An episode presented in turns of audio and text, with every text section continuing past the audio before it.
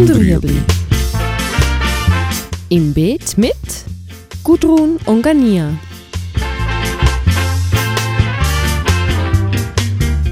Fragen rund ums urbane Gärtnern auf Balkonien.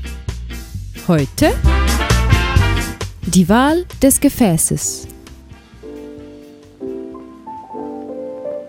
Bei Gefäß für den Balkon ist einfach wichtig, dass sie ein Loch unten haben oder dass sie wasserdurchlässig sind. Was das ist, da kann man eigentlich wirklich kreativ sein. Also ganz sicher der Klassiker ist es Balkonküchli aus Ton, aus Kunststoff oder Ethanit zum Beispiel, das man auf den Balkon stellt. Pflanzsäcke möglich, alte Reissäcke, aber aus alten Nudelsieb zum Beispiel, einen alten Tetrapack. Also da stehen dann wirklich ganz viele verschiedene Pflanzgefäße offen. Einfach ganz wichtig, ähm, wie vorhin schon kurz gesagt ist, dass es ein Loch hat, dass wirklich das Wasser abfließen kann und nicht, wenn es Gewitter kommt oder ein starker Regen, dass die Pflanze dann gerade ganz, ganz nasse Füße bekommt. Also Betongefäß ist sicher ein schönes luftdurchlässiges Material. Es hat einen kleinen Nachteil, dass die Erde schneller austrocknet, weil natürlich dann aus Wasser durch den Tontopf verdampfen kann. Vorteil von Kunststoffkisten ist, dass sie sehr leicht sind.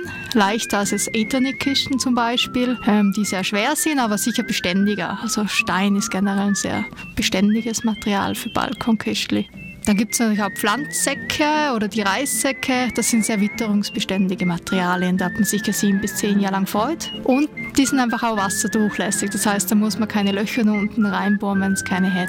Die Minimalgröße hängt ein bisschen davon ab, was gerne pflanzen möchten. Je mehr Nährstoffe die Pflanze braucht, umso größere Gefäße sollte man nehmen.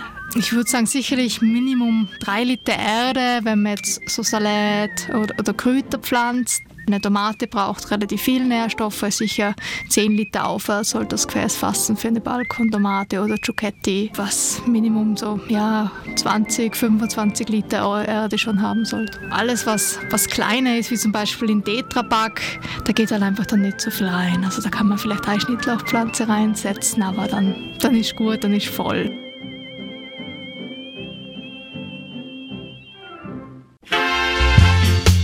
Das war